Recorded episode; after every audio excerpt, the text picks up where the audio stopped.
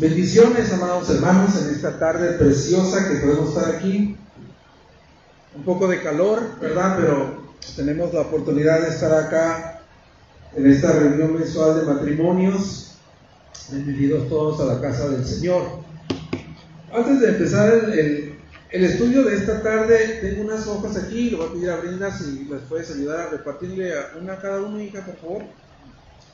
Si alguno no tiene algún lápiz, creo que por ahí tenemos en esa canastita algunos, ¿verdad? Pásame la diapositiva, Bien, hermanos, pues vamos a orar antes de iniciar. Vamos a orar al Señor. Padre, te damos gracias en esta tarde te bendecimos, Señor, porque tú eres bueno y tu presencia, Señor, nos edifica, tu presencia, Señor, nos, nos fortalece. Qué bendiciones para nosotros poder llegar a este lugar, Señor, y adorarte como lo acabamos de hacer a través de los cánticos, Señor. Es una gran bendición para nosotros poder expresarte a ti, Señor, nuestra adoración. Por expresarte a ti, Señor, nuestro agradecimiento a través de nuestros labios, Padre. Gracias. Gracias, Señor. Estamos convencidos que tú estás en esa búsqueda de a verdaderos adoradores que te adoran a ti en espíritu y en verdad. Gracias por hacer eso en nuestros corazones, Señor, de poder llegar aquí y saber que hay un Dios vivo al cual podemos honrar, exaltar, bendecir, proclamar como el Rey, como acabamos de cantar, que reinarás para siempre.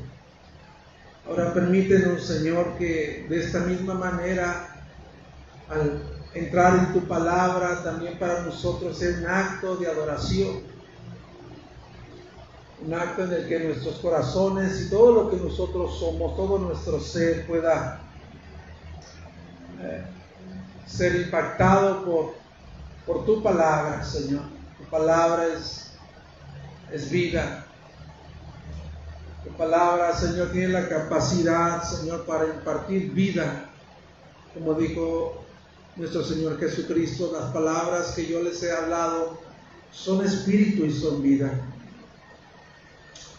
Sopla, Espíritu Santo, esa vida a través de tu palabra en nosotros y vivifícanos. Permite que los matrimonios de este lugar, Señor, de esta congregación, puedan continuar siendo llevados, conducidos, Señor, para vivir conforme a los propósitos que tú, Señor, tienes para cada uno de ellos. Gracias por los solteros también que están aquí, Señor, que un día llegarán también a encontrar a la persona que tú tienes destinada para ellos. Que también esta palabra puede servirles a ellos en edificación. Te lo pedimos en el nombre de nuestro Señor Jesucristo. Amén.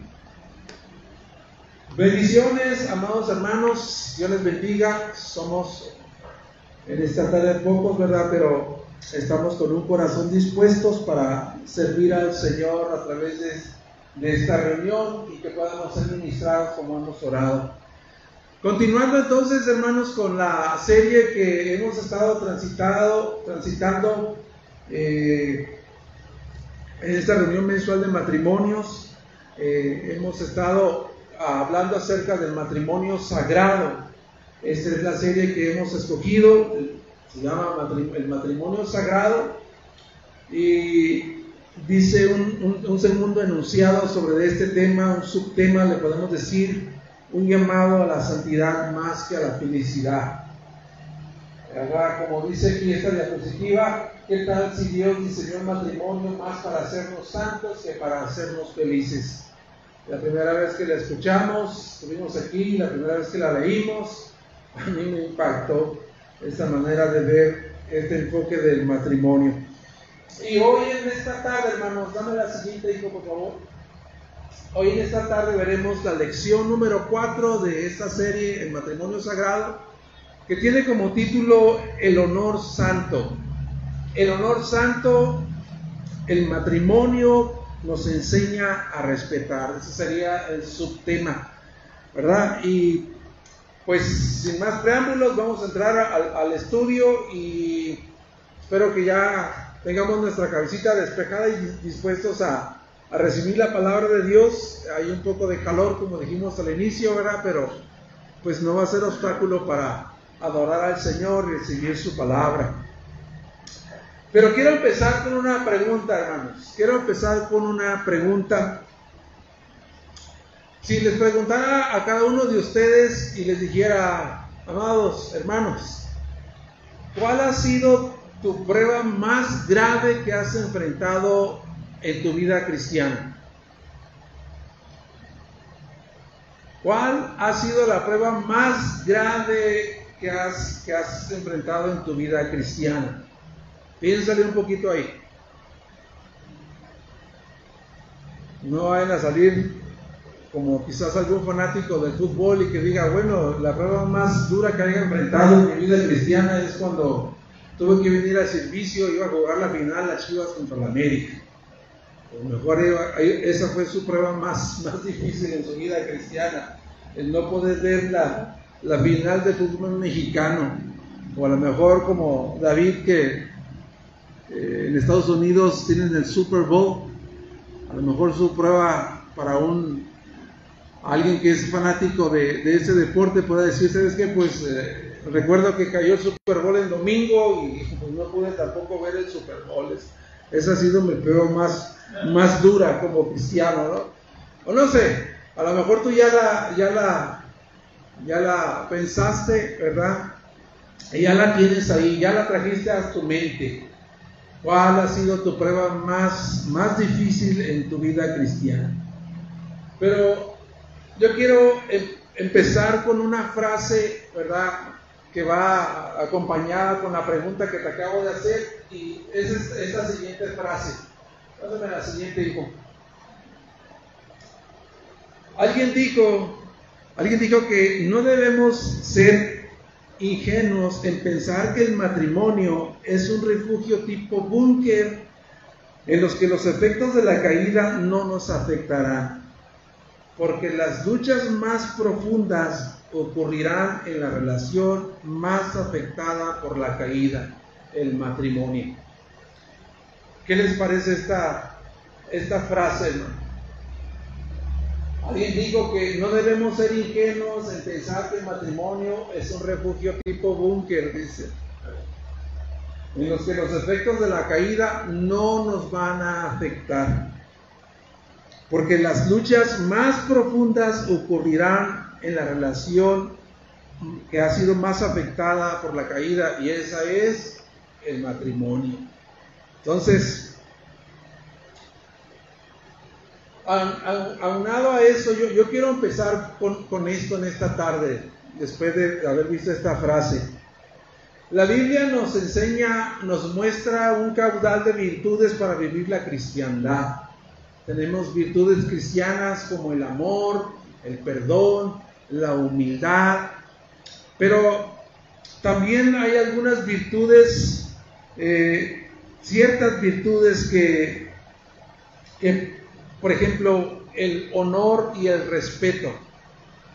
Quizás eh, estas virtudes de honor y respeto eh, pudiera ser para algunos o, algunos lo pueden considerar como si no fueran parte de mandamientos o, tomarlas como disciplinas espirituales, no tomarlas como muy importantes. Y quizás pudiera tener razón en argumentar, en argumentar esto. Y podrían decir que honrar a una persona, honrar a una persona a menudo quizás no le pueda hacer bien. ¿Por qué? Porque la persona quizás se vaya a imponer a que siempre eh, estén haciéndole distinción o honores. Tienen, tienen cierta, cierta razón. Y quizás también puedan aludir a que para respetar a una persona, primero esa persona se tiene que ganar el respeto. Y como he dicho, es, es parece que ah, estas frases o estas posturas de estas personas tengan algo de cierta razón. Hay cierta razón en eso. Pero ser honrados y respetados en la relación matrimonial, matrimonial es algo que todos nosotros necesitamos. Ser honrados y respetados en la relación matrimonial es algo que todos nosotros necesitamos. Ojo, no digo que deseamos, necesitamos, porque si se puede convertir en un deseo, eh, puede convertirse en un deseo obstinado en nosotros de siempre ser reconocidos, honrados y respetados en todo tiempo. Entonces, si esta necesidad de honrar y respetar a nuestro cónyuge está ausente en la relación, existirán, existirán ciertas situaciones, existirán ciertas situaciones en las que vamos a externar esa ausencia. No sé si me explico, pero esa es una realidad. Veamos pues entonces el tema, el honor santo, el matrimonio nos enseña a respetar. Y mi primer punto, pásame la siguiente,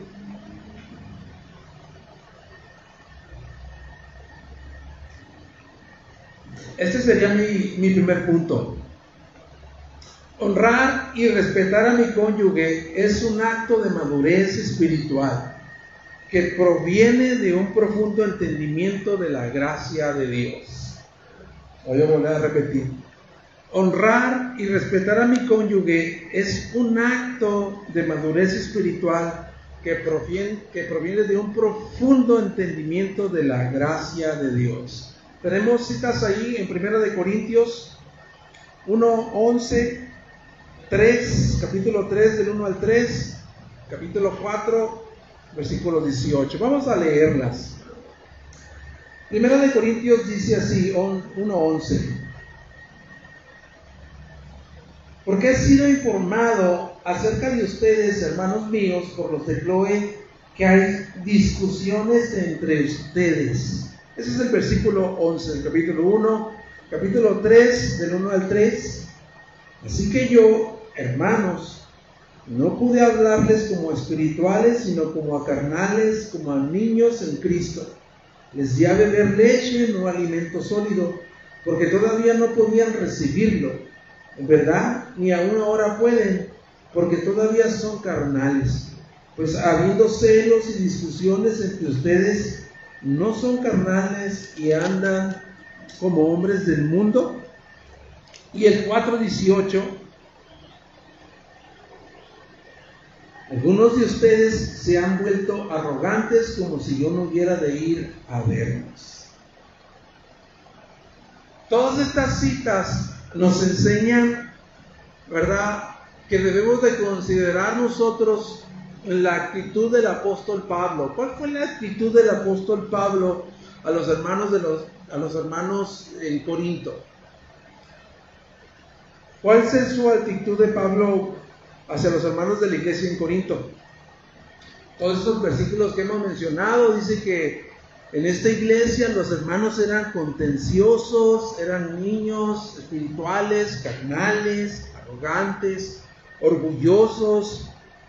Sin embargo, a pesar de todo eso, a pesar de todo eso, Pablo los honra y los respeta y aún se muestra agradecido y hay una razón por la cual él se, siente agradecido y hay una razón por la cual Pablo los honra y los respeta. Está en el versículo 4 del capítulo 1. Ahí está nuestra respuesta. Siempre doy gracias a mi Dios por ustedes, por la gracia de Dios que les fue dada en Cristo Jesús. Esa es la razón suficiente del apóstol Pablo que a pesar de la actitud, de las fallas, de los pecados, a pesar de cómo vivían los, los corintios, esa fue su razón para honrarlos y respetarlos. La gracia de Dios ha sido derramado sobre de ellos a través de Cristo Jesús. Esa fue su razón suficiente para honrarlos y para respetarlos para tratarles de una manera noble y respetable. Entonces, como hemos mencionado anteriormente en estas reuniones de matrimonios, hemos mencionado anteriormente que nosotros, esposos, los que estamos aquí, estamos casadas con mujeres caídas. Y que ustedes, esposas, están casadas con hombres pecaminosos que, que nosotros como cónyuges vamos a pecar y vamos a pecar contra nosotros. O sea, tu cónyuge va a pecar contra ti. Te va desilusionar, te va a decepcionar. Tu cónyuge tendrá fallas, tendrá horrores, digo, tendrá errores. Porque venimos defectuosos de fábrica. Sin embargo, nosotros hemos sido llamados, nosotros hemos sido llamados a honrar y respetar a nuestros cónyuges porque ellos han sido elegidos para ser recipientes de la gracia de Dios en Cristo Jesús. Y esa es suficiente, es una razón suficientemente pesada para respetarlos y para honrarlos. Así como el apóstol Pablo pasó por alto ¿verdad? ¿Cuál era la actitud de estos corintios? Y, y, los, les habló de una manera respetable, de una manera honorable. ¿Por qué? Porque ellos habían sido escogidos por Dios. Dios había derramado su gracia a través de Jesucristo. Quiero hacerte una pregunta, o hagamos una pregunta en esta tarde. Nosotros le fallamos a Dios, hermanos.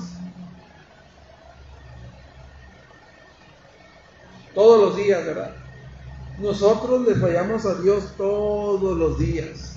¿Y cuál es el trato que seguimos recibiendo de Cristo a pesar de nuestras fallas? ¿Cuál es el trato que recibimos?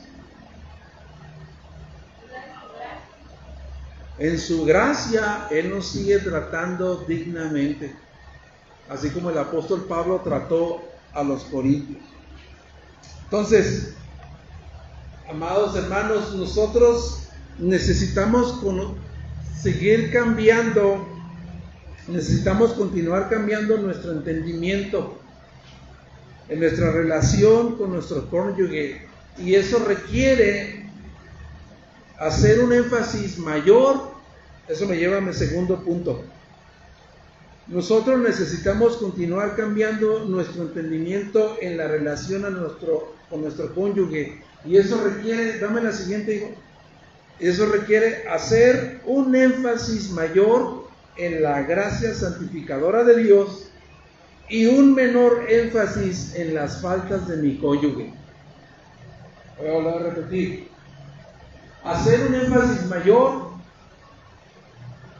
en la gracia santificadora de Dios y un menor énfasis en las faltas de mi cónyuge. Vamos a Lucas 18.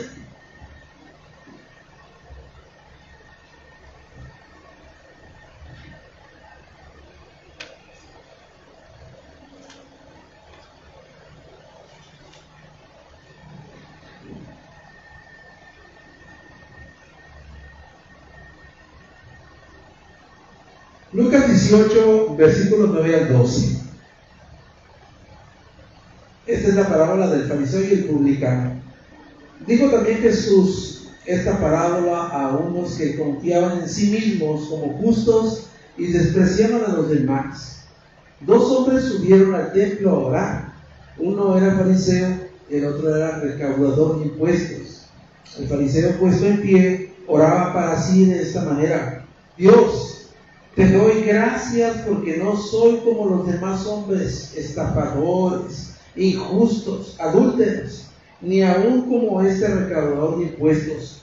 Yo ayuno dos veces por semana, doy el diezmo de todo lo que gano. Esta es la oración, ¿verdad? De este hombre fariseo que decía, yo no soy como este, pecador, adúltero, y, estaba ahí haciendo presunción de que era mejor que la persona que estaba ahí arrodillada, arrepentida, quebrantada delante de la presencia de Dios. Y podemos tomar como ejemplo la actitud de este fariseo con esta persona que estaba ahí quebrantada delante de la presencia de Dios diciendo ser propicio a mi pecador.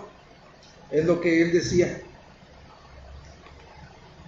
Y es posible, hermanos, y digo que es posible porque no, quiero decir como si fuera esto una, una verdad absoluta, es posible que mientras más veamos las debilidades y las grietas de nuestras parejas, quizás tendremos mayor dificultad en honrarlas y respetarlas.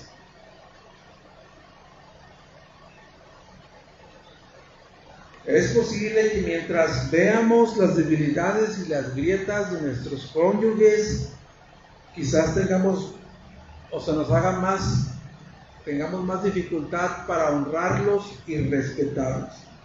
Pero si hacemos eso, eso sería una señal de inmadurez espiritual. Eso sería una señal de madurez espiritual de parte nuestra, porque Pablo no lo hizo, retomando el ejemplo de Pablo. Pablo no lo hizo. Él no lo hizo. Pensemos en, esto. Pensemos en esto.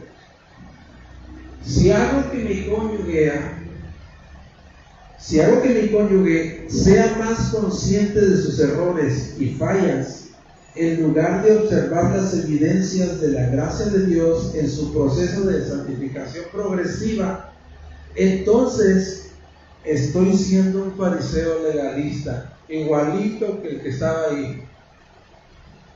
Igualito que el que estaba ahí. Si solamente estoy siendo, sido consciente a mi cónyuge de sus errores y sus fallas, me estoy convirtiendo en un fariseo. Ejemplos. Quizás podamos decir nosotros, ¿verdad? A nuestro cónyuge, esto que hiciste no estuvo bien hecho. Aquello que hiciste no se hizo como debiese haber, hecho. Te faltó, te faltó sabiduría para, para manejar esta situación X con los niños, con X. Podemos decir esto nosotros. Y a lo mejor nosotros, a la hora que les decimos eso a nuestros cónyuges, no, no lo hacemos pues con un ánimo de crítica, no lo hacemos con un ánimo de crítica, ni, ni tampoco pretendiendo ser superiores, ni tampoco con una actitud de menospreciar a nuestro cónyuge. Pero lo cierto es que nosotros necesitamos, y digo nosotros porque nos incluimos todos, nosotros necesitamos aprender a entender y conocer mejor a mi cónyuge, porque eso me ayudará a honrarle y respetarle de una manera santa y agradable a Dios. Amados, yo, yo continúo aprendiendo a honrar y respetar verdaderamente a mi esposa. Si, si yo quiero aprender a honrar y respetar verdaderamente a mi esposa, debo aprender a conocerla. Igual, viceversa. Y eso para, para nosotros, para mi esposa y para mí, eso ha sido un proceso que ha traído gran valor espiritual a nuestras vidas, ese proceso. Estamos en ese proceso.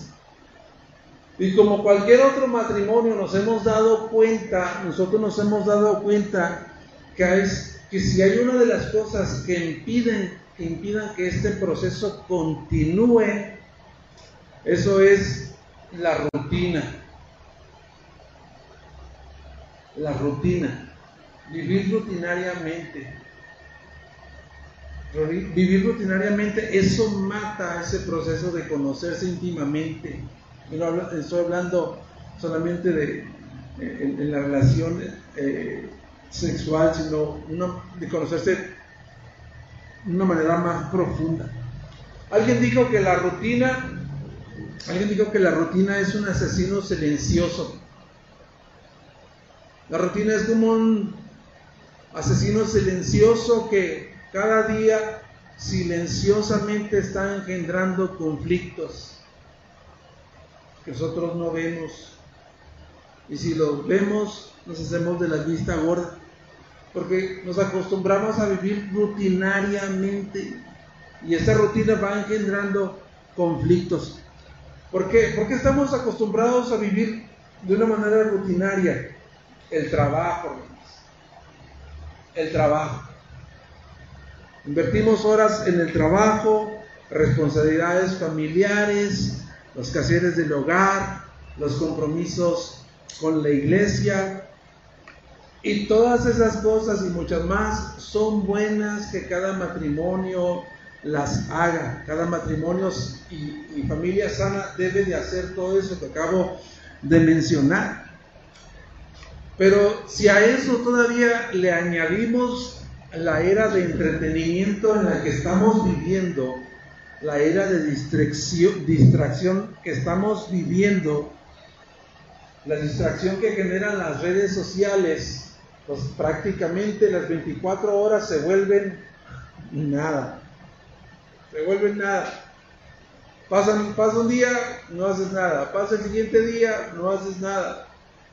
Haces limpieza, haces quehaceres, haces tareas, haces un montón de cosas, pero lo que verdaderamente tenemos que hacer no lo hacemos.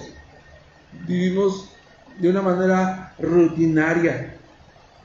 No invertimos tiempo, no invertimos tiempo y si invertimos tiempo quizás es poco, necesitamos invertir más tiempo en comunicarnos, en comunicarnos y preguntarnos, hermanos.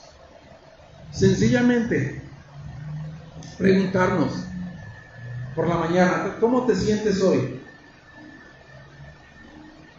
y nuestra comunicación muchas veces es superficial, ¿no? Bien, bien, seguro, sí, estoy bien.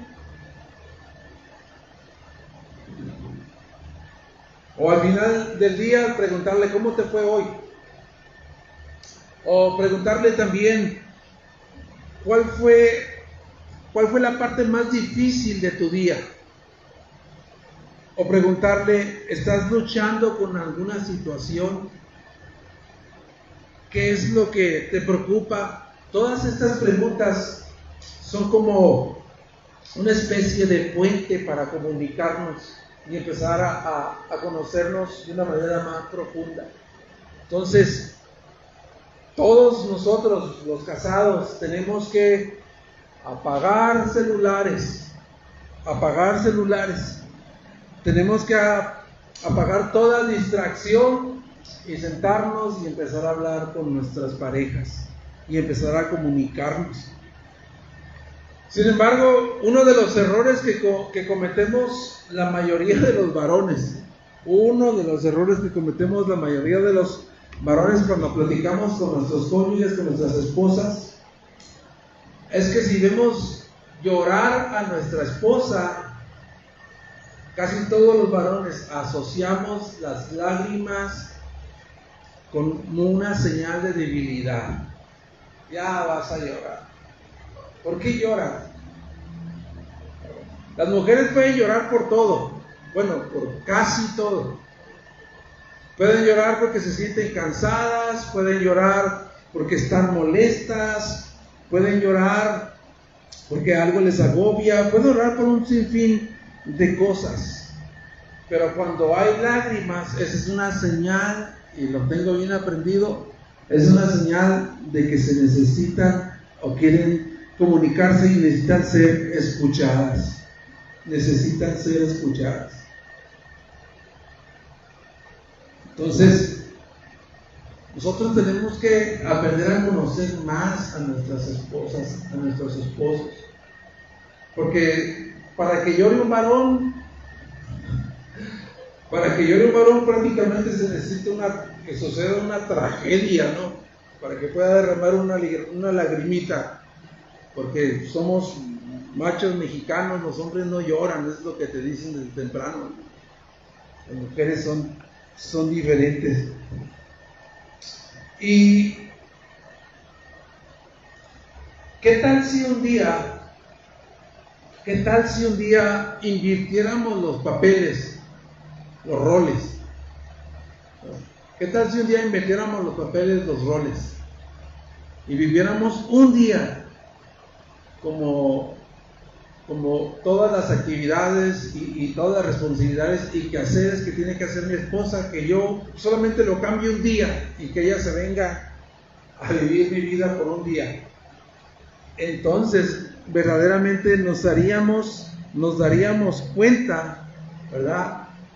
Y podríamos hacer como un inventario de todas las dificultades y todos los retos que enfrenta nuestra pareja diariamente en vez de señalar los defectos. Nos daríamos cuenta todas las dificultades y todos los retos que enfrenta nuestro cónyuge en vez de señalar los defectos. Eso sería algo, un ejercicio muy bueno que pudiésemos hacer posiblemente un día. Entonces, también una manera en la que nosotros podemos uh, respetar y honrar a, nuestro cónyuge es afirmando sus dones, sus habilidades, sus capacidades, mostrando aprecio y agradecimiento por todo lo que hacen. Muchas veces nosotros expresamos más agradecimiento a otras personas que a nuestro cónyuge, pero a veces hay una manera de decirles, te estoy honrando, te estoy respetando en todo lo que haces. Simplemente decirle gracias por cocinar y servirnos de la manera en la que tú lo haces. Gracias por trabajar tan duro para proveer para la casa. Cosas sencillas, cosas sencillas, pero que pueden servir, ¿verdad? Como anclas, que pueden servir como como palabras que nos puedan ayudar a anclarnos uno al otro. Debemos decirnos eso, honrarnos mutuamente, porque como dice ahí, honor no expresado no es honor. Mientras más respeto y honro a mi cónyuge, Dios es más glorificado en mi matrimonio. Y mi tercer y último punto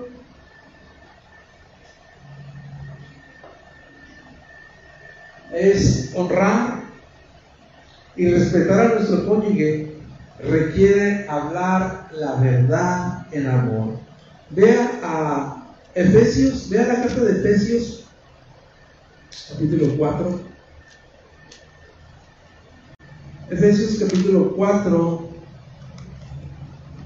del 11 al 17. Dice así. Él dio y él dio a algunos el ser apóstoles, a otros profetas, a otros evangelistas, a otros pastores y maestros, a fin de capacitar a los santos para la obra del ministerio, para la edificación del cuerpo de Cristo, hasta que todos lleguemos a la unidad de la fe y del pleno conocimiento del Hijo de Dios, a la condición de un hombre maduro, a la medida de la estatura de la plenitud de Cristo. Entonces, ya no seremos niños, sacudidos por las olas y llevados de aquí para allá, por todo viento de doctrina, por la astucia de los hombres por las artimañas engañosas del error.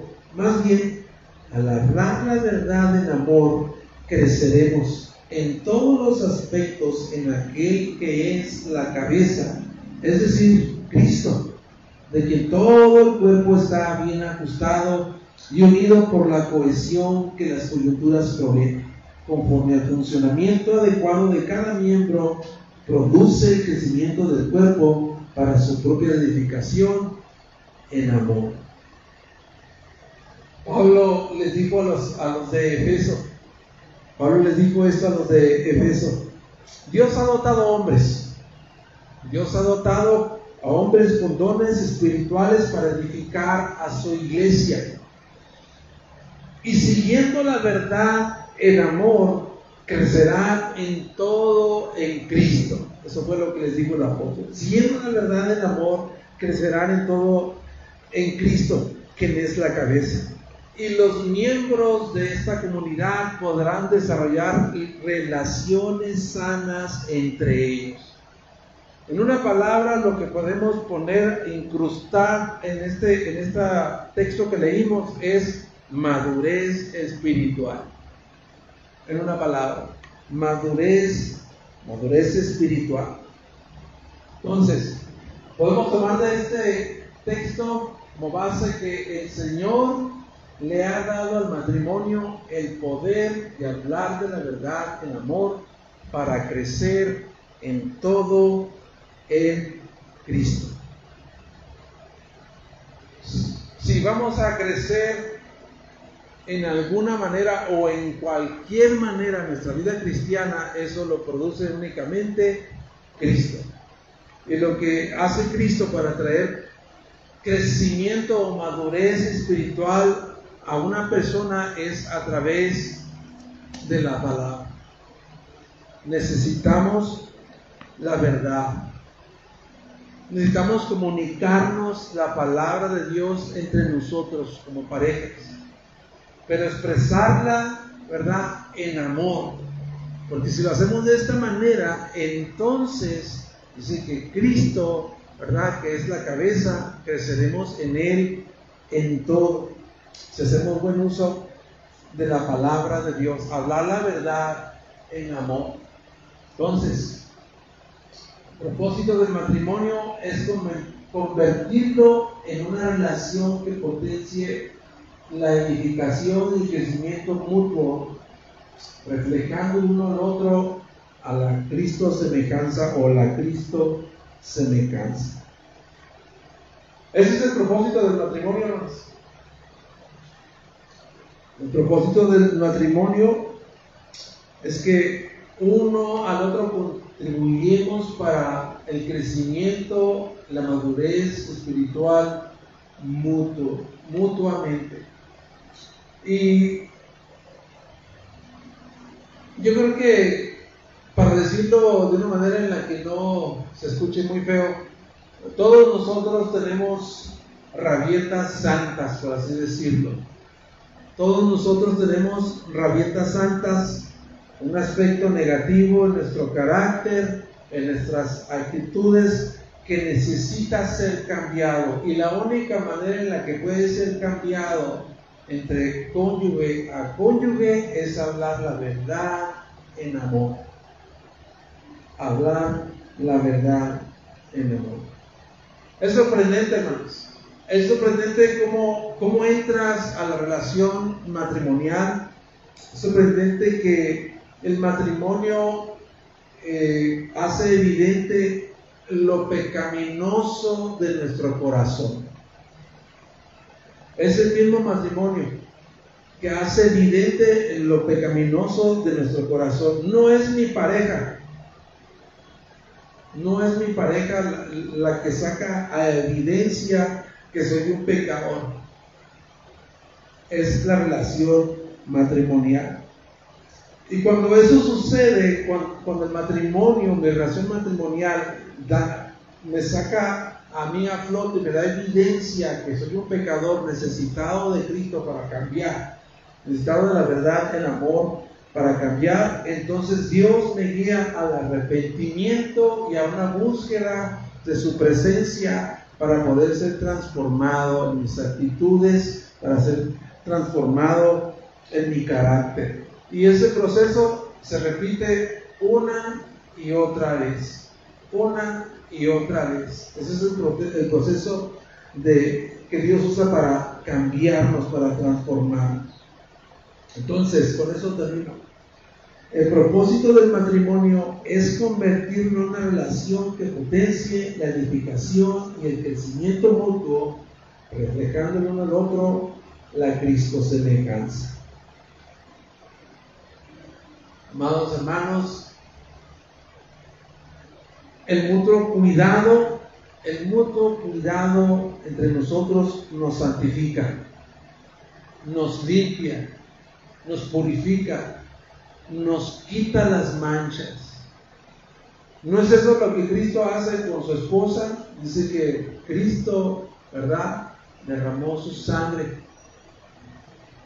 para limpiar a través de la palabra a su novia, a su esposa. Eso es lo que hace Cristo en su relación con la iglesia que es su novia.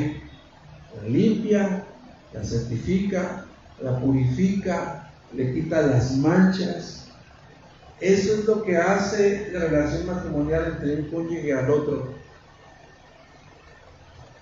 Por eso el matrimonio potencia la edificación y el crecimiento mutuo. Eso es lo que hace el matrimonio. Y mientras más nosotros, mientras más nosotros en nuestros propios matrimonios apliquemos el poder de la gracia de la que hemos hablado, y el poder de hablar la verdad en amor, mayor será la edificación y la ayuda que nos demos mutuamente. Mayor será. Mayor será también nuestra cooperación para crecer espiritualmente, madurar y nuestro matrimonio refleje la Cristo semejanza. Para eso hemos sido llamados. Entonces, pidamos, pidámosle al Señor que nos siga ayudando para que mutuamente podamos mostrarnos este honor santo y ese respeto que necesitamos como parejas. Vamos a orar.